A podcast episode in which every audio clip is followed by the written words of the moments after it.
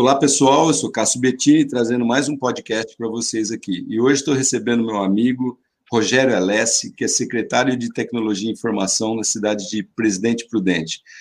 Rogério, seja muito bem-vindo. Eu, cara, admiro muito o seu trabalho, já canto a bola aí antes da gente começar.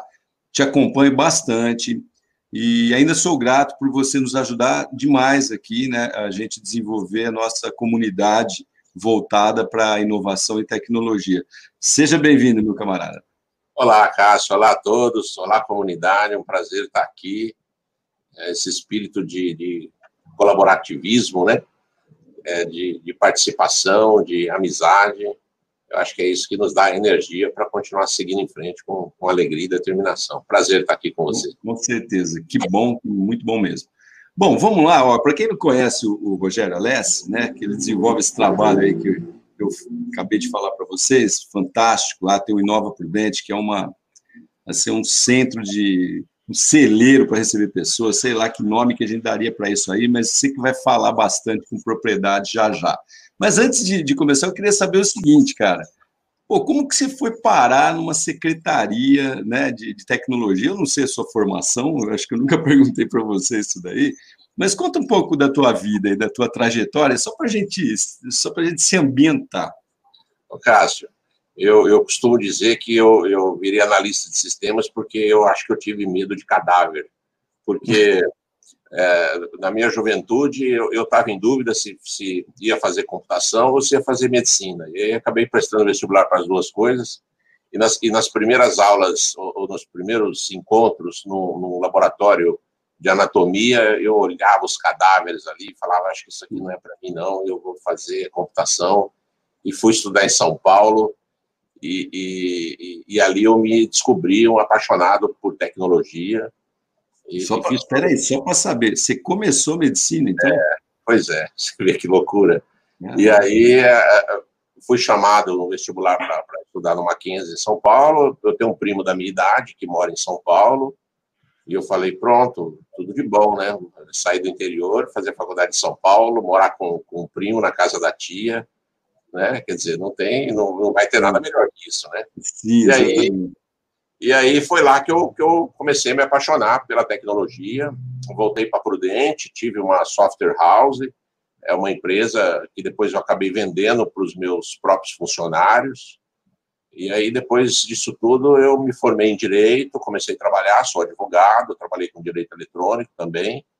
Legal. E aí, um belo dia, um, um ex-prefeito, já falecido, Agripino, é muito conhecido aqui na cidade, ele é fundador da UNOeste, né, que é uma, uma universidade local aqui muito conhecida também. Sim. Ele criou a Secretaria de Tecnologia, e naquela época eu dava aula na faculdade, então o meu diretor fez o convite para eu assumir aqui a secretaria. Isso em 2005, Cássio. Você está brincando. É, pera um pouquinho. Em 2005 foi criada uma Secretaria de Tecnologia. Exatamente. Aqui em Prudente ela foi criada em 2004, no final de 2004. E aí o então prefeito me fez o convite para assumir a secretaria e coordenar toda a parte de tecnologia da prefeitura. E eu é, resolvi aceitar esse desafio, que era uma novidade. Sim. Né? E, e foi aí que eu comecei a, a, trabalhar no setor público. E lá se vão 15 anos depois disso. Poxa, né? uma, que, uma, que, bacana, que bacana, cara. Bastante é, longo. Guto, bem legal. Você passou até pela área de direito. Eu lembro que tinha uma época, né, que a gente, eu, eu tenho uma formação, a primeira formação minha foi na década de 80, né, não sei se bate aí com a, com a tua também, final, final dos anos 80. É isso, isso eu, eu, me formei em desenho industrial em Bauru, né? Aliás, não, não, cheguei a me formar lá, fiz faculdade, lá fiz quatro anos, chegou na hora da formatura lá, fui embora, né? Aquela coisa de, de de, de, sem cabeça mesmo. Fui para São Paulo para ganhar dinheiro, aquelas coisas todas lá. Comi o sanduíche da frente do Mackenzie, daquele boteco que é, lá. É, estudei, estudei, lá na, na, DC, aquela Maria Antônia ali. Então, ali. exatamente. Né? Tem aquele sanduba maravilhoso. Ah, era, era, uma delícia, né? Morar em São Paulo nos anos 80, curtia muito rock nacional. Exato. Melhor época para música, certamente, né? Exato, era uma outra, era um outro momento, né? E a tecnologia começando, né? Quer dizer, ali começavam os microcomputadores, o sistema operacional DOS, que é o precursor do Windows, A gente usava equipamento de grande porte ainda, né? Trabalhava em grandes empresas. Cheguei a fazer um estágio no Play Center, em São Paulo, como acadêmico ainda. Então... Eu lembro, eu lembro que eu fui contratado também, mas foi no início da década de 90, fui contratado por uma empresa de software, né, da, da tua área aí, minha área sempre foi design, marketing, etc. E, e os caras falaram para mim, cara, você sabe ligar computador, você sabe usar é, CorelDRAW? Né? Eu falei, cara, eu não sei nem ligar o computador, irmão. Não sei nem onde que aperta o botão aí. E os caras falaram, pô, eu sei mesmo que a gente quer. Eu falei, ué, como, como assim? E a ideia, olha que legal, era naquela época, acho que era 93, mais ou menos, 92, 93, que o Palmeiras tinha um timaço. Aí eles, o que, que eles fizeram? Cara, eles falaram, a gente precisa de alguém que, que faça a interlocução entre o cliente e o, e o desenvolvedor. Sim. A parte técnica, que era tudo, né, essa tela do DOS ali e tal. E imagina um usuário leigo, cara, que já pasta hoje no Windows, que tem uma interface super amigável, imagina numa tela preta com código. Era, era muito o trabalho do analista de OEM, do, do analista de negócios, né, o cara que entendia os negócios para poder fazer a ponte entre o desenvolvedor Exato. e a administração. Exato, e era muito, e era, realmente tinha que ter, né? Senão não dava. E, e ainda a, a, sua turma de desenvolvedor tinha um negócio que era o seguinte: porra, como que você não está entendendo essa coisa fácil que eu estou fazendo? Né? É. E, e, a gente sabe que não é bem assim, né? O negócio é muito mais complexo, né? Era uma época muito divertida, muito, muito divertida. Era muito fazer milagre com 64K de memória, né? Então, Putz, é verdade. Eu, eu, lembro até disso aí. Alguém que está ouvindo a gente vai lembrar também, com certeza, daqueles disquetes, né? Do, de, de 64, 240, sei lá, nem lembro esses números, era tão pouco, era kbyte, para vocês terem ideia, né? Coisa de né? Uma coisa horrível ali, né? Mas evoluiu. Né? Era o que tinha. Ah, vamos dar só um tempinho agora, Rogério. que tá, ó, é, essas coisas aqui. Eu. Você está escutando? Agora estou. Aí. Aí. Vendedor de laranja. Nós fizemos uma pesquisa uma vez aqui para perguntar para a população, né, com tanta tecnologia aí, é, esse negócio de carro de som não te atrapalha e tal, etc.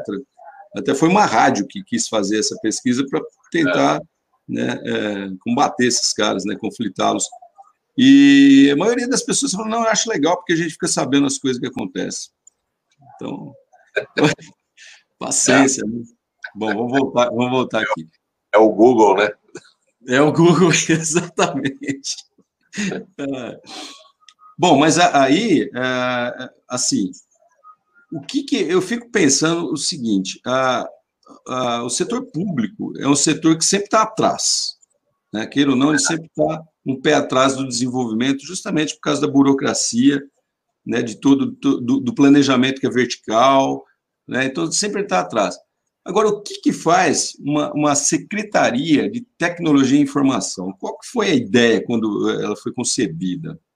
É, aqui naquela época é, foi montado um antigo CPD, né, que é o Centro de Processamento de Dados, e aí os próprios funcionários perceberam a necessidade, na época, de centralizar as decisões, porque cada secretaria da prefeitura, é, quando se falava em tecnologia, informática, né, que era a expressão mais comum, cada secretaria cuidava é, dos seus processos isoladamente, e nem sempre isso conversava. Então, a, a, a própria prefeitura, os funcionários, os servidores, né, é, convenceram, na época, o prefeito de que haveria necessidade de ter um departamento para centralizar as decisões e as operações de TI na prefeitura. Isso foi, é, Prudente foi uma das primeiras cidades a criar essa, uma secretaria de tecnologia. Pois e é. aí, depois de alguns anos, isso passou a se tornar uma política pública é, para melhorar a prestação do serviço. Né? É, como você disse, o setor público ele tem muita dificuldade de inovar, ele tem muito medo, ele tem muito receio, ele é muito lento, ele é muito grande. Então, é, a, a, prefeitura, o poder público, ele é pressionado por inovação é, por todo mundo, né? Pelos fornecedores que exigem que a gente seja mais moderno, né, mais ágil, pela comunidade, pela sociedade, pelos Sim. contribuintes, né, pelos próprios funcionários. Só que ele mesmo não tem essa vocação natural Né? É, por uma série de razões, né? Não, claro. não tem concorrentes, não tem. É, isso não é uma medida exigida legalmente, enfim. Mas eu acredito num, num, num, motivo em especial que talvez seja o maior que eu tenho percebido nesses últimos 15 anos. A inovação, ela, ela, ela pode dar como resultado é uma experiência ruim. Isso faz parte do mundo das startups, você, você sabe muito bem disso, claro. que o erro, o fracasso é uma possibilidade. É, aliás, é muito difícil você ter sucesso sem passar sucessivamente por vários fracassos.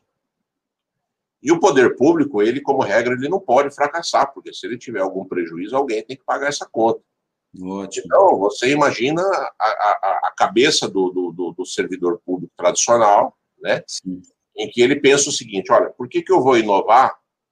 Que se eu errar ali na ponta, eu vou ter que arcar com prejuízo. E se eu acertar, eu não tenho, é, eu não ganho nada com isso. É. Então, não há um incentivo natural, né? Sim, é o arriscar para o setor público é uma coisa complexa, né? Complexo, porque você imagina eu contratar uma startup para resolver um problema, pagar por isso e ela não conseguir resolver o problema. O meu CPF vai ser responsabilizado. Sim. Então, o gestor público, ele, ele, ele já trabalha no meio onde a inovação ela não é ela não é recomendada por conta disso. A gente não consegue. Sim, é, é, é uma, é, uma, é um ponto de vista. Ah é um ponto de vista bastante legal, assim, né? Porque a maioria da, da, das pessoas que não fazem parte desse, desse ambiente, é, geralmente a gente olha, né? Me coloco nesse ponto aí também, a gente olha e fala, pô, por que, que os caras não fazem isso, caramba? Né? Tá aí uma, uma boa explicação, bem plausível, né? Agora, tem um negócio, Alex, que eu acho que vale a pena comentar aqui. Esses dias eu li a respeito de uma coisa chamada adocracia, com Sim. DH, né? E, para quem não, não, sabe o que, que é aí, foi algum guru lá americano que inventou essa terminologia, não sei a origem, mas é a origem da palavra, né? Mas é o seguinte, tem a, a burocracia, que é realmente toda essa, essa, coisa de que a gente conhece bem, depois tem a meritocracia, que você gratifica né, por resultados, e a docracia, que é por projeto. Então, o engajamento, né? Qual que é o objetivo deles? É eu estou falando isso só para a gente ver uh, possíveis possibilidades né, de, de, mudanças no setor público. Eu sei toda essa dificuldade, mas não custa abrir os olhos para isso. Né? A gente está em época de mudança, bastante mudança de modelos. Então, a advocacia é, é aquele negócio assim: a gente tem uma empresa de 200 funcionários, você está com um problema, algum problema lá, não inibe qualquer pessoa que trabalhe com você, nem a faxineira, nem ninguém, a dar ideias de melhoria para algum processo. Então, a pessoa vai lá, coloca num painel lá uma, uma determinada ideia, fala, ó, essa ideia aqui para solucionar tal coisa, tipo startup weekend lá que a gente faz. Aí, a, aí juntam pessoas, fala, ah, gostei dessa ideia, acho que eu quero trabalhar nesse projeto de, dessa pessoa aqui. Então, ela vai por espontânea vontade de trabalhar, né? Então, ela, é... adota, ela adota uma, uma, uma ideia, uma, um projeto, né, de, é, é como consultor ad hoc, né? Talvez é, venha daí a expressão. Pô, né? Pode ser, Pô, pode ser um ad hoc que é. Você contrata um consultor para resolver uma questão pontual, né? É, e, aí, e aí, a partir dali, você desenvolve. É, é, eu me lembro que aconteceu, é, e às vezes o, o, servidor ele também não percebe que, que, que, ele, que ele, pode, com uma contribuição muito simples, inovar. Eu tenho, tenho um exemplo que ilustra muito bem isso, que eu acho que serve também certamente serve para as empresas, né? A gente tinha uns anos atrás aqui na prefeitura é, muita ocorrência de alvarás falsificados. Então, esses alvarás que são obrigatórios a fixação na parede, né? E que é, é, o comerciante é, que estava em débito com a prefeitura, ele não conseguia emitir o alvará, então alguns faziam o quê? Falsificavam, é muito simples falsificar, né? Quer dizer, a pessoa falsifica dinheiro, não vai falsificar um, uma espécie de um diploma, um certificado e colocavam na parede ali. Isso estava incomodando, a gente queria criar uma solução para minimizar isso. E aí, é, numa reunião, muita gente deu ideia. Não, vamos comprar um papel com, com, uma, com, uma, com uma, uma etiqueta, com, enfim. E, e, aí um deles deu a seguinte ideia: não, vamos colocar um código no, no certificado, e aí, quando o fiscal é, for fiscalizar, ele digita esse código, nosso sistema vai ver se esse alvará é válido ou não. Aí o cara de TI que estava do lado falou assim: é, é exatamente o que o QR Code faz, né? Bacana. Aí todo mundo parou, falou: como assim? É, o QR Code faz isso. E ali, do nada, numa conversa espontânea, surgiu uma solução simples para a gente resolver um problema. E agora, já há alguns anos, os, os alvarás têm o QR Code, então qualquer pessoa, não só o fiscal, pode fazer a leitura daquele certificado para saber se ele é se ele está correto, né? Putz, então, é, você vê que é uma inovação muito simples. Às vezes as pessoas acham que para inovar você precisa né, é, é, fazer uma, uma, uma, implementação muito forte. E às vezes uma pequena mudança no processo ou a implementação de uma tecnologia simples. Sim, exato. Muda, muda todo o processo. Muda todo o processo. Uma das coisas, outro dia que eu estava conversando com uma pessoa daqui, da, da nossa cidade, era justamente essa ideia de você criar uma MEI, que hoje você faz é, rapidamente via internet, né? Você cria um CNPJ em cinco minutos e depois você tem que recorrer no município para poder dar continuidade, né? É, oficializar no município essa MEI. E aí que começa o enrosco, né? É, é, pede documento, documento físico, para você tirar cópia, não sei o quê. E eu falei, poxa, por que, que não cria o Google Forms que todo mundo usa? Né? O cara manda foto, cria um mecanismo lá, como você falou, o QR Code aí resolveu. São coisas simples, realmente, que você vai poupar tempo de todo mundo.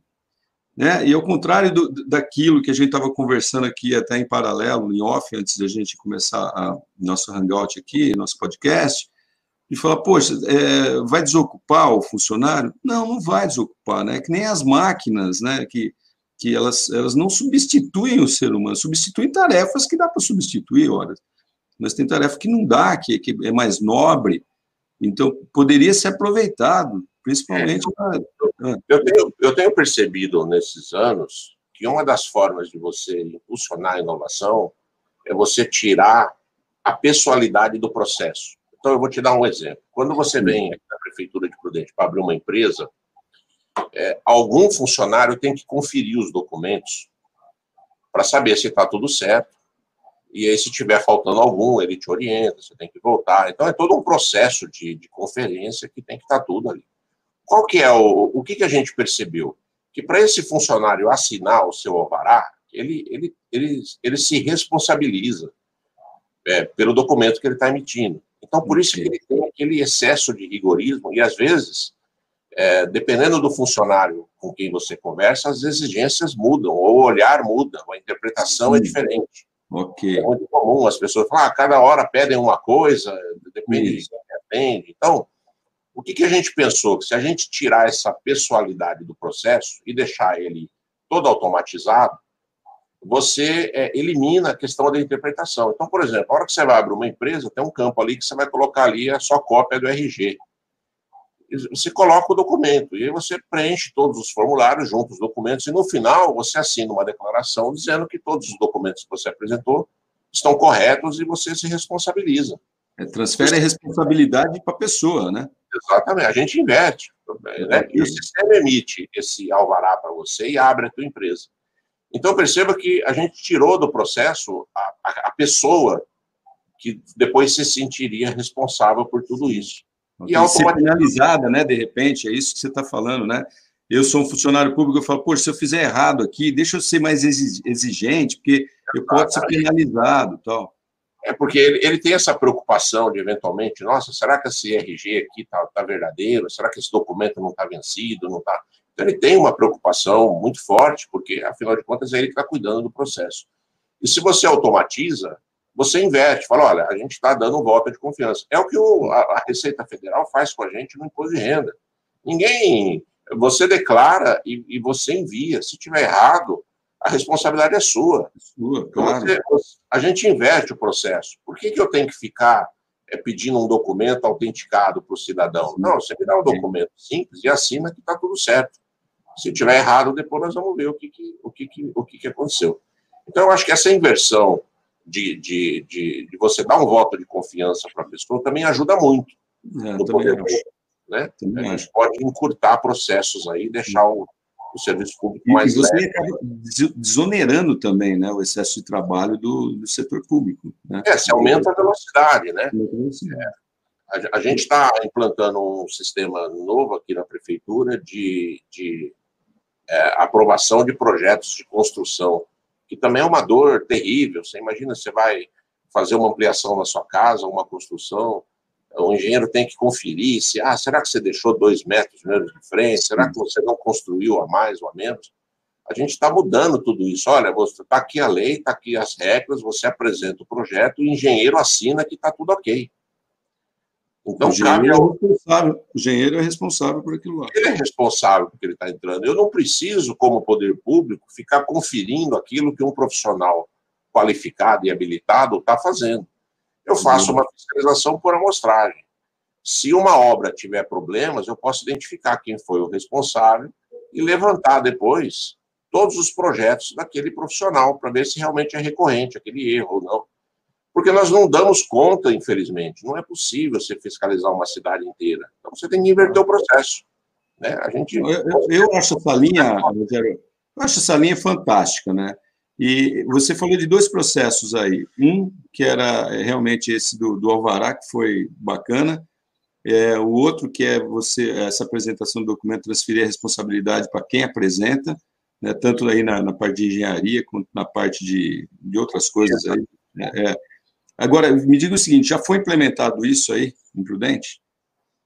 Já, na parte de empresas, a gente digitalizou e, e foi assim um sucesso, porque ah, os contadores, os empresários não precisam mais vir aqui, ficou tudo eletrônico, e criou uma outra vantagem, né? Agora quem quem faz a entrada, quem dá a entrada no processo, acompanha o trâmite. Então, ele sabe exatamente na mesa de quem está e desde quando. Putz, perfeito. Então, você, você, você abre é, um nível de transparência que, se porventura um processo ficar muito tempo na mesa de, de um servidor, o interessado ele tem essa informação e o servidor sabe que o interessado tem essa informação. Então você cria regras claras para todo mundo, né? E às vezes acontece, olha, tô, escuta, faz uma semana que você está para dar um parecer aí, o que está acontecendo? Sim, está né? faltando alguma coisa, quer que eu ajudo, né? Enfim. Tem que ser transparente, porque a, a, nós não temos interesse algum de, de, prejudicar a sociedade, muito menos de deixá-la mais, né, mais lenta. Pelo contrário, é, é interesse do, do, da administração que tudo corra bem. Então a gente abriu, que é para é é ter um nível de transparência muito maior. Né? Isso tem sido tem tido resultados bastante interessantes, inclusive na produtividade. Putz, perfeito. É, eu imagino que nessa época que a gente está vivendo, né, que está tá afetando a todos, né, que o impacto aí do, do, né, do, do isolamento deve ter atingido pesado as, as, toda, todas as corporações, digamos assim, né? Vamos considerar também que uma administração pública é uma corporação. Então, e afeta, né? Aqueles que não estavam, por exemplo, com um mínimo de, de, de usando tecnologias, como você falou, devem estar mais apertados, com certeza. Eles estão sendo obrigados a fazer tudo aquilo que poderia ter sido feito nos últimos anos, né? E fazer agora por uma questão de sobrevivência. Né? Até uns meses atrás, antes da pandemia, as empresas elas automatizavam o processo para reduzir custo, aumentar a eficiência, enfim. Agora é uma questão de sobrevivência. Se você não for para a internet, você não vende. Então não tem. É, é, mudou já o paradigma, né? Quer dizer, a, a, as empresas agora elas se veem obrigadas a navegar é, em águas em onde muitas apenas observavam, entravam só Sim. até a janela. E agora. Deixa eu ver se vai dar certo, né? Deixa eu ver se o fulano lá está usando, deixa eu ver se dá certo, depois eu entro, né? Aquela e coisa. Aqui também, aqui também a gente precisou se reinventar. Porque a hora, que você, agora, tá falando, né? é a, hora, a hora que você digitaliza tudo, nós estamos com 98% dos serviços digitalizados. Isso para órgão público é uma coisa é, é, é medonha, assim, de, de, grande, né? Porque você tem resistências internas, até culturais, né? O servidor olha aquilo e fala, não, mas agora, e onde é que eu vou carimbar e assinar? Não, você não precisa mais carimbar, você só aperta o clique aqui, aperta o botão e já... Não, mas e se alguém, sabe? Então você vê o é. temor, é cultural, é uma coisa... Mas eu acho que aos poucos é, é, a gente vai derrubando essas, essas, é, essas barreiras, porque as pessoas vão percebendo que para elas ficou melhor, ficou mais fácil. Sim. Né? Então, isso, isso quando você, quando o, o, funcionário percebe, ele se convence de que essa nova maneira de trabalhar melhorou o trabalho dele, seja porque ficou mais organizado, mais rápido, mais limpo, mais confiável, ele compra com você. Né? E aí ele, ele, ele, ele aceita muito mais rapidamente e assim a gente consegue essas parcerias que são fundamentais, senão você não implanta. Senão, é, não, senão não vai, né? O colaborador né? tem, que, tem que haver. Agora, nesse sentido aí, Alessi, é, dentro da, do setor público, eu não sei quantos funcionários tem aí Prudente, mas... São nesse... 4, 4 mil funcionários. 4 mil pessoas.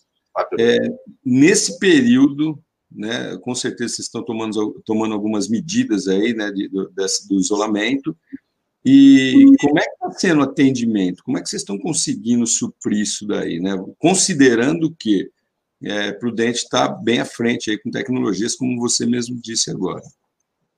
É, é, é, nós, nós, nós temos duas é, grandes soluções. Uma é um portal digital, chama prudentedigital.com.br, onde ali você tem 90% dos serviços que a prefeitura presta, né?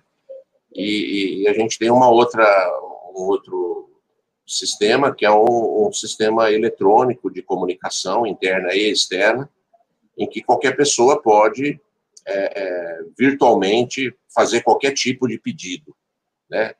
E quando for imprescindível, porque existem alguns casos que ainda então, foi feito um acordo extrajudicial de uma dívida, de um parcelamento, então a, a, a justiça exige que a pessoa assine um documento, né? Aí ela tem que vir aqui na prefeitura e aí a gente marca um horário, faz um atendimento, horário marcado, agendado, né? Mas isso tem sido muito pouco. A, a imensa maioria dos processos migraram e, e, mesmo internamente, às vezes a gente tinha alguma resistência, a gente conseguiu demonstrar que está mais fácil, porque muitos, muitos é, funcionários puderam é, desempenhar essa atividade em casa. Né? Porque, ora, se, se o serviço dele passou a ser todo eletrônico e está na nuvem, ele também não precisa mais vir aqui. Então, isso, isso é uma coisa que eu gostaria de perguntar para você. É, realmente, o setor público tem um problema sério de responsabilidade com a população, com o contrato que tem com a, popula a população e já é apedrejado pra caramba no sentido de ah, funcionário não trabalha, aquela coisa lá que você conhece bem, não é assim que funciona? Aquela bem, trabalha, não sei o quê. E com esse, com esse advento de, de home office que a gente está vendo aí, é, eu, por exemplo, estou vendo aqui em Birigui que tem muita gente que está fazendo o serviço de casa e pode fazer o serviço de casa, né? Você acha que isso, é, e outra, a gente sabe muito bem também que você desonera um pouco né, a estrutura quando a pessoa trabalha na casa dela. É óbvio que exige uma outra estrutura, que é uma rede boa na casa da pessoa. De repente, não tem uma internet boa, mas precisaria de uma internet boa, um telefone que fale à vontade, etc. e tal. É, mas você acha que isso, é, a partir desse momento que a gente está vivendo, né, que, que as pessoas têm que reagir, o setor público também está fazendo, está se mexendo, está aderindo também como as empresas convencionais, você acha que isso vai impactar numa possível mudança, né, a hora que essa coisa toda acabar? Que, qual que é a tua opinião? É, nas empresas, sem dúvida alguma, isso já está acontecendo, né? É, no setor público, em menor escala, mas a gente percebe que isso também já, já vem acontecendo. É, como a gente está fazendo praticamente todos os dias reuniões virtuais, às vezes até dentro aqui do prédio, quando é uma pessoa que está fora, tal, a gente já, então já virou meio que um, hábito, uma, uma cultura, né? O que a gente precisa definir, porque é, é, é longo, né? É uma, é um, é um, essa questão de horário de trabalho, isso aí tem, tem mais de 200 anos, né? Que é quando a, produ a produção da pessoa era medida pelo tempo. Então, ó, você vai trabalhar oito horas por dia, porque em oito horas eu sei que você vai produzir X. Isso ficou, está impregnado na cultura da sociedade que você tem que trabalhar oito horas por dia, porque entende-se que em oito horas você produz aquele X. É, é esse daí é modelo industrial, né? É o modelo industrial que nasceu lá com a Revolução Industrial, né, no final do século XVIII, e continua até hoje. Mas existem determinadas atividades que isso não é necessariamente dessa forma, né? Você pega alguém da imprensa, por exemplo, o jornalista, ele, ele às vezes o fato acontece fora do horário de trabalho dele. Exato. e ele precisa noticiar. A gente, por exemplo, domingo agora, a gente teve uma notícia que a Justiça é, é, caçou um decreto do prefeito que previa a abertura do comércio, e a equipe de jornalismo da prefeitura teve que se mobilizar no domingo para poder, sabe, fazer a notícia e responder para a sociedade. Então, essa ideia de que as pessoas têm que trabalhar oito horas por dia atrás de uma mesa, isso, para muitas áreas, também no poder público, já começou a se é que sou estranho você imaginar que um servidor público vai estar desempenhando as atividades dele lá na casa dele. Sim. Né? Soa, parece, parece que não está. Não, mas será que ele está é, trabalhando? É, então, porque a gente, porque na verdade, Alessio, é um pouco permite... de preconceito também. Porque... É, então, até me permite, isso daí é cultural também, né? Porque a gente é. já aprende na escola, que é um outro assunto que eu vou entrar com você já já, e a gente já aprende que a gente tem a gente já é julgado ali por um monte de coisa, né? Então, você é pautado para cumprir tarefas e não pensar em fazer coisas. Esse que é o lance, né? Então, numa dessa, o cara já vai lá com certo receio e fala assim, tem até medo de trabalhar em casa porque vão me taxar de vagabundo. Né? E, a, e a produtividade é esquecida. Né? É, e a gente tem uma outra questão que, que só para arredondar, que é, que é o processo seletivo do poder público, que ele, via de regra, é muito ruim. Né? Você, você, eu vou te dar um exemplo né, os, as, os empresários que estão nos ouvindo vão entender isso perfeitamente. A gente faz um concurso para contratar 50 escriturários. A prova é a mesma para os 50 escriturários. Mas eu vou ter escriturário que vai trabalhar na Secretaria de Educação, com processo de, de, de, de alunos e professores. Eu vou ter escriturário que vai trabalhar na, na Secretaria de Assuntos Jurídicos, cuidando de processos é, judiciais. Eu vou ter escriturário que vai estar fazendo atendimento ao público. Eu, então, o perfil do dia a dia desses escriturários são diferentes. Como é que você vai selecionar tudo de uma mesma forma se o desempenho da atividade lá na ponta é incompatível com a forma. Então, você acaba é, colocando um talento num lugar onde talvez ele não, não tenha condições de se desenvolver, porque ele não tem aquela, aquela, aquelas competências que seriam exigidas para aquela função.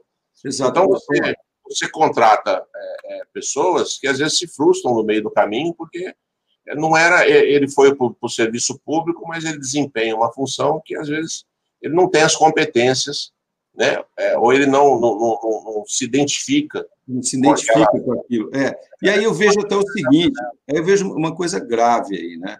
Que o sistema todo ele está moldado, ele é vertical, ele está moldado assim, até a, até a própria relação de, de emprego, né, de um funcionário público, que ele tem uma estabilidade, digamos assim, pô, entrei ali, fiquei tranquilo, tal, você tem uma nova geração que ela é completamente diferente, ela tem outros hábitos, né?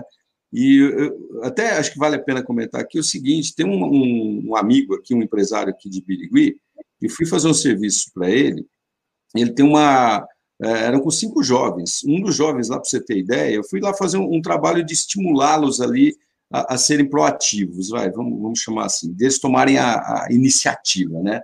Então, cara, tinha um deles lá que nunca, nunca foi num banco fisicamente. O cara acho que tinha 21, 22 anos, nunca foi num banco. É tudo online que o cara faz. Outra coisa, uma dificuldade tremenda em falar no telefone.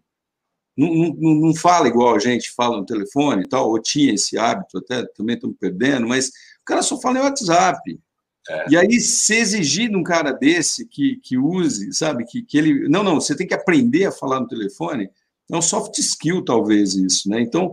É, é uma, é uma competência que ele não, é, ele não tem sequer interesse em aprender aquela. Nem né? conhece, né, cara? Não, não tem, exatamente, não tem interesse. Não faz sentido para ele, né? Não faz sentido. Mas por que, que eu tenho que ir, né? E, e aí, é.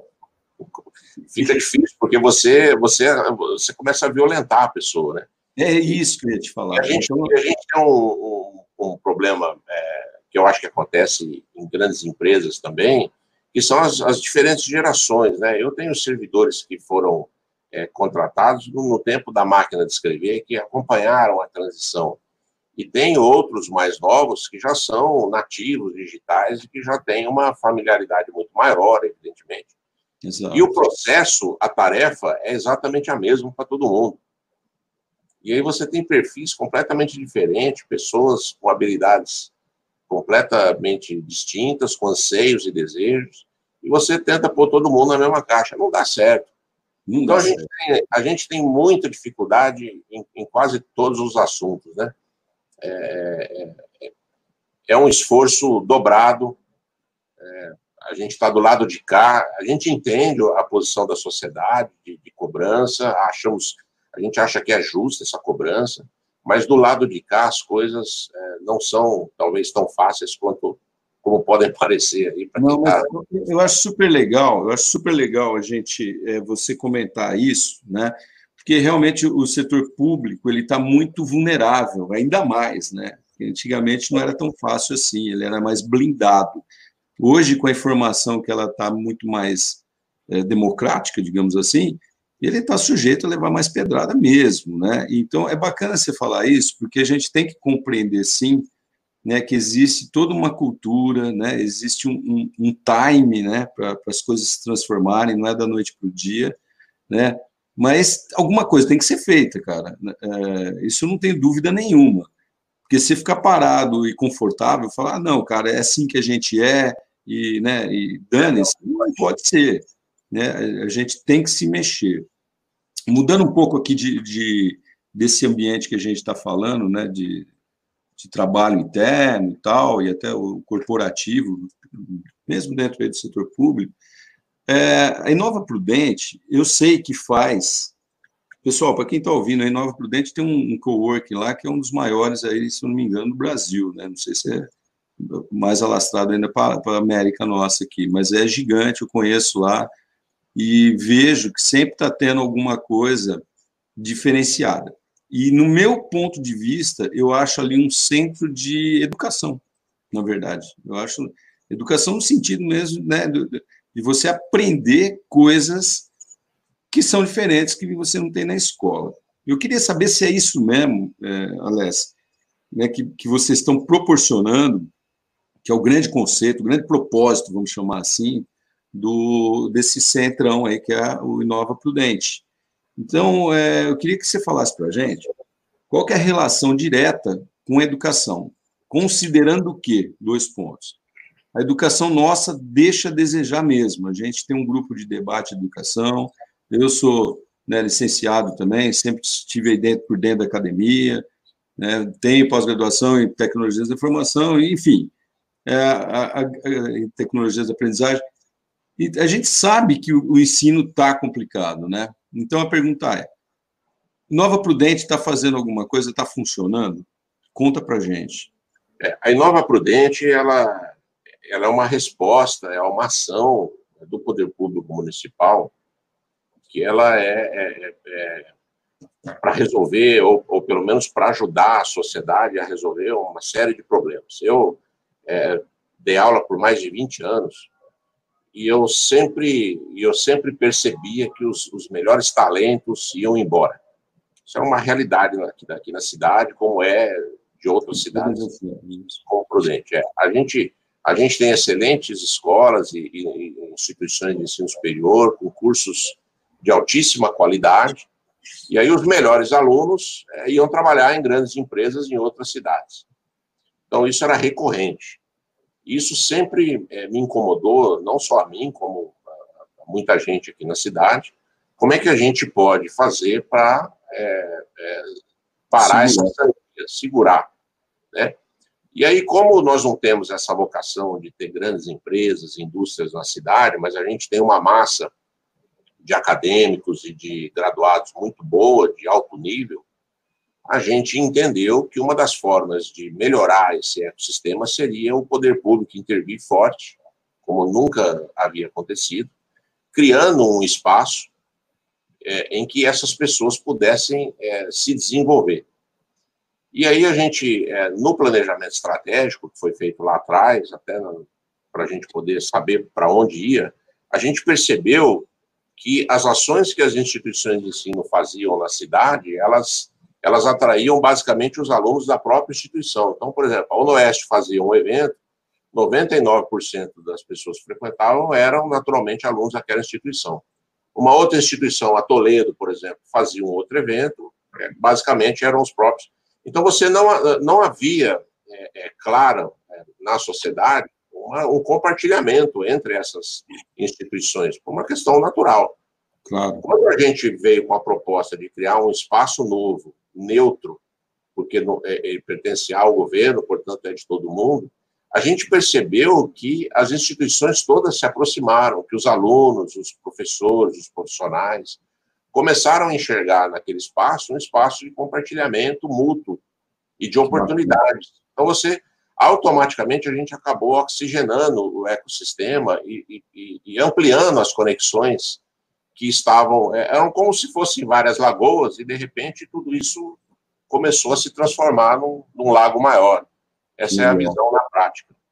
E a, Inova, e a Inova veio com essa com esse desafio de, de quebrar esses paradigmas e de sociabilizar e, e de e de aproximar todos os grandes players aqui da cidade. E a gente conseguiu reunir lá todas as instituições de ensino superior da cidade, o SEBRAE, o Sistema S, com a Fiesp, com a Ciesp, com, com o Senado, né? as escolas é, técnicas, como a ETEC também, né? É, empresas, é, é, mais recentemente investidores. Então a gente percebeu que, a, que a Inova começou é, naturalmente a, a promover esse desenvolvimento. E disso a gente chegou à conclusão que a gente podia dar um segundo passo, que era é, é, implementar ações práticas para criar novas empresas, até para que esses talentos possam se fixar aqui na cidade. Okay. Foi aí que a gente começou a lançar os editais de aceleração de projetos. A gente está vivendo o terceiro edital, onde basicamente a gente destina um volume de recursos, que também não é muito, a gente investe cerca de 100 mil reais em cada edital, e esses 100 mil reais são divididos em bolsa e em mentorias. Então, a gente publica um edital, quem tem uma boa ideia, um bom projeto, se inscreve, uma banca seleciona os melhores, e esses projetos passam por mentorias e por consultorias Sim. de capacitação, para a gente acelerar esses projetos e transformar depois em empresas. E aí a gente percebeu que a Inova é, despertou uma nova vocação. Né? Hoje a gente brinca que lá é uma fábrica de startups. Né? Empresas, empresas estão nascendo lá. Né? E se desenvolvendo. E agora, no nosso, no nosso último e mais nobre, vamos dizer, desafio, eu digo mais nobre é porque ele, na minha concepção, é o mais difícil de acontecer numa cidade do interior como a nossa. É a gente transformar projetos de pós-graduação em empresas. Ah, é isso é fantástico. O Vale do Silício já faz isso há 40 anos. E hoje eu tenho lá, é, hospedados na Inova, a gente já tem quatro teses de doutorados que se transformaram em CNPJ e estão monetizando já. Então, olha que, olha que coisa maluca. O, o, a, o cara fez uma pesquisa de doutorado e ele percebeu no longo, ao longo da pesquisa ou no final que, aquela, que aquilo que ele estudou pode virar um negócio. E ele pode ganhar dinheiro com aquilo. Ele pode se transformar numa empresa. A gente entra com todo o suporte, ele tem sala, ele tem mentoria, ele tem. Porque às vezes a pesquisa dele é sensacional naquele ponto, mas ela não passou por uma validação jurídica, por exemplo. Então ele não sabe. Ou, se... ou validação de mercado até, né? Validação de mercado, ou um aprimoramento de marketing, por exemplo, Sim, ou uma estratégia, talvez uma estratégia de venda. Sim. É, o problema está muito bem resolvido, porque é uma tese de doutorado. Okay. Mas como colocar isso no mercado é um desafio para o pesquisador, porque o pesquisador ele, ele nem sempre tem a veia do empreendedor. São Exato, dois, ele é técnico, né? São dois mundos muito difíceis. É, ele, é, ele é um estudioso. Sim. sim. É, é, e a gente entra com esse, com esse know-how de ajudá-lo a transformar aquela ciência que ele revelou, que ele estudou, que ele, né, que ele pesquisou, num modelo de negócio sustentável. E isso não pode ser aplicado também com TCC, por exemplo? a gente já está fazendo isso. É, tem algumas instituições, a, a, a, Toledo mais recentemente, ela, todos os programas de pós-graduação dela, o, o, o, acadêmico, ele, ele tem essa opção. Olha, você quer escrever uma monografia ou você quer criar uma, uma, uma startup para transformar o teu, é, o teu projeto né, num negócio?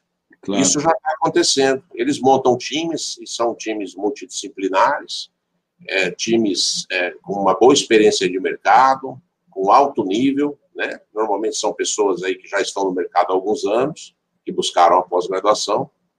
E esse time, ao invés de você, ao invés do, ao invés do aluno escrever lá uma, um, um TCC na graduação, ou uma, uma, uma dissertação, né, ou uma monografia, ele cria um negócio. Perfeito. E olha que interessante, é, é, eu sempre acreditei que essas pessoas com, com alto é, nível é, de educação, elas, elas têm condições de criar o seu próprio negócio, o seu próprio emprego. Não é possível que alguém que passe por um, por um programa de doutorado não tenha condições de criar o seu próprio emprego. Ele não, não pode ser, não é, não, é, é difícil da gente né, aceitar naturalmente que ele precisa de uma empresa para criar um emprego para ele.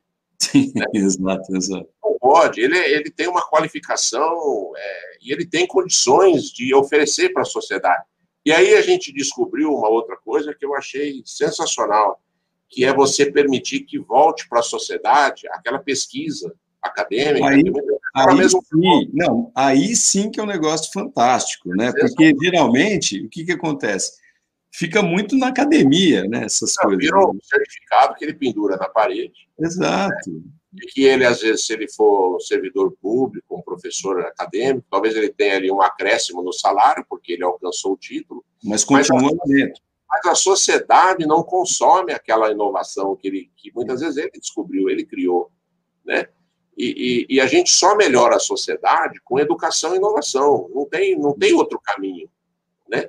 E essa inovação produzida na academia precisa ir para a ponta, precisa ir para o consumo, precisa ir para a indústria, precisa... E quem que vai fazer isso? Né?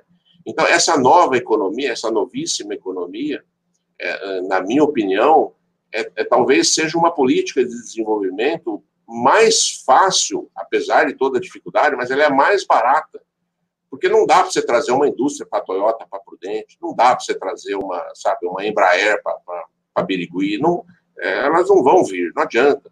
A gente tem que aproveitar os talentos que a gente tem e oferecer a, mas, mas, eu acho mas eu acho Alessio independente disso se puder ou não sabe vir uma empresa de, de, de um porte significativo não impede também que sejam desenvolvidos outros trabalhos acadêmicos que se coloquem em prática né, na, na, sociedade, pô.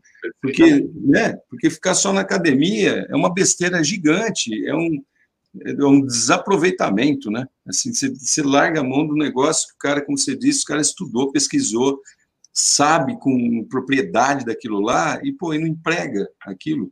Eu tenho, eu tenho uma experiência aqui com, com amigos doutorados, doutorandos, até doutores, que tem um projeto, e a gente foi lá outro dia bater um papo, cara, e a dificuldade deles entender a parte comercial do negócio, né, a parte mercadológica do negócio é gigante, então a gente se propõe a ajudar mesmo, né, para poder tentar. Agora, não existe um, aqui na nossa região, pelo menos, não existe assim, um, um centro que promova isso, né?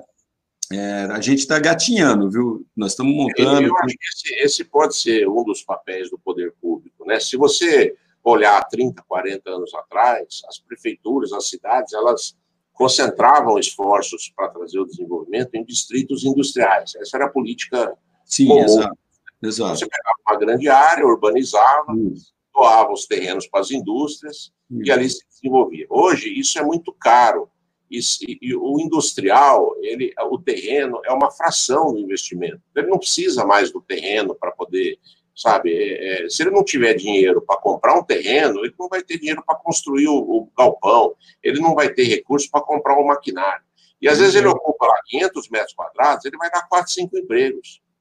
Exato. É uma máquina que vai fazer quase tudo. Então, isso, isso também... robotizados, são máquinas, automação. É, não é um né? emprego de alto nível, de alta qualidade, que paga bons salários. Então, a gente acredita fortemente, até pelo perfil da nossa cidade, que é essencialmente de serviços, e que tem pelo menos 30 mil acadêmicos morando na cidade, quer dizer, mais de 10% da nossa população é de universitários. Então, nós temos uma massa de mão de obra sendo qualificada muito grande aqui na cidade. Intelectual. Então, intelectual, com concursos de, de, de altíssima qualidade, é, respeitados no Brasil todo. Então, a gente entendeu que criar condições para que esses, é, esse, é, para que essa, essas pessoas se é, se transformem em empreendedores, né, é uma política de desenvolvimento da cidade, tão boa quanto você é, criar distrito industrial, você fomentar né, o comércio e assim por diante. Eu vou fazer uma é pergunta, vou fazer uma pergunta, vou fazer uma pergunta política para você agora. É, isso aí, esse tipo de, de atividade, digamos assim, de posicionamento e conceito, né, que você acabou de falar para a gente, ele, ele dá uma expressividade para a gestão pública, ou seja, as pessoas reconhecem isso como uma coisa realmente positiva, ou aquela coisa, ah, não, é mais um negócio de tecnologia aí. Como que a população vê isso no seu sentimento? É claro que deve ser difícil de mencionar isso, talvez, mas o que, você pensa a respeito disso? Ele é expressivo, quer dizer, ele, é, ele um retorno ali, digamos assim, né, de, de importante para o município, para a gestão? É, não, é, não é fácil, é, é, é preciso ter muita coragem para implementar esse tipo de política pública. Por quê? porque ela atinge uma, uma, uma, pequena quantidade, né? uma pequena, um pequeno nicho da cidade. Né? É diferente de você implementar uma política onde você atinge aí 10, 20 mil pessoas. Né? Aqui a gente está falando de um universo que efetivamente é, usufrui, por exemplo, da Inova Prudente, em torno de 3 mil pessoas diretamente. Então, é, é, é menos de um, em torno de 1% da, da, da população. Né? Então, Sim. realmente, o prefeito ele tem que ter é, a, a maturidade política e coragem para falar, não, isso aqui é importante, tudo é importante. Mas eu, é, nós não estamos deixando de, de realizar outras políticas públicas para investir na Inova Prudente. Né? Claro, claro. A gente está claro. tá tocando tudo. É claro que você tem que equalizar, porque os recursos são, são, são finitos, são poucos, e os desejos são, né, é, Sim. a gente quer fazer mais, né? mas é, é, realmente é, não é fácil é, para o político aceitar essa, essa, esse desafio, porque o, o, retorno político não é grande. Entendi. Né? Talvez tá. daqui a alguns anos, lá na frente, isso possa ser reconhecido. É como as pessoas antigamente falavam, ah, ninguém gosta de fazer é, é, obra de infraestrutura de água e esgoto, porque fica debaixo da terra e ninguém vê. Ninguém vê. É fazer um viaduto, é preferível fazer uma praça, porque está todo mundo, né? Um distrito industrial. Exato. Né? Mas você vê, um distrito industrial, para você atrair é, é 15 ou 20 empresas, custa 20 milhões de reais. Né? A Inova, para você ter uma ideia, ela custa um milhão de reais por ano. E ela atende aí, é, só de crianças, são duas mil crianças que fazem atividades lá com Lego, com robótica, com, com realidade virtual aumentada, né? É, tem mais, pelo menos mil universitários que se beneficiam. Sim. Tem 100 startups que 35 delas estão residentes lá na Inova. Então, é, é, é um outro público. É, é, e é relação custo-benefício também, né? Uma avaliação de custo-benefício, expressividade, tudo e tudo mais aí que tem que ser considerado, né? É, em empresas que a gente imagina que vão pagar bons salários, né? Vão promover o desenvolvimento e o mais importante, é, é vão fixar os nossos talentos na cidade. A gente está fazendo projeto a longo prazo. Esse projeto não é para esse mandato, é para 20 anos. Sim. Né? Então, daqui 10 ou 20 anos é que lá na frente a gente vai efetivamente, espero, colher os melhores frutos disso tudo. Que é quando a gente tiver aqui um, um, uma, uma densidade né, de empresas e negócios suficientemente grande, não só para manter os nossos talentos, como para atrair os talentos de fora, que é o que, por exemplo, Maringá já faz, né? Tem muita gente que vai para Maringá, porque Maringá Sim. passou por isso. Né? Londrina também faz, as grandes cidades, o Sul, Florianópolis, Curitiba, né? sem falar nas grandes cidades em São Paulo. Mas eu acho que a gente está indo no caminho, porque é, é, a gente já percebe é, bons resultados disso tudo. Né? Que legal. Então, é, uma, é, uma, é, uma, tendência, né? a gente tem que aproveitar isso. Né? É, é uma, é uma eu já fiquei assim bastante impressionado, não, não, sabia disso, que desde 2005 foi criada essa secretaria, 2004, né? Exatamente, foi criada a secretaria de TI. Isso é muito legal. Mas, Alessi, vamos, vamos deixar é, outros papos para um próximo podcast, é, porque tem bastante coisa para a gente falar, né? Se vai aqui, a gente vai embora, né? E para não cansar também você que está ouvindo a gente aí, né? Não ficar muito longo o negócio, então, outros podcasts virão aí sobre vários assuntos.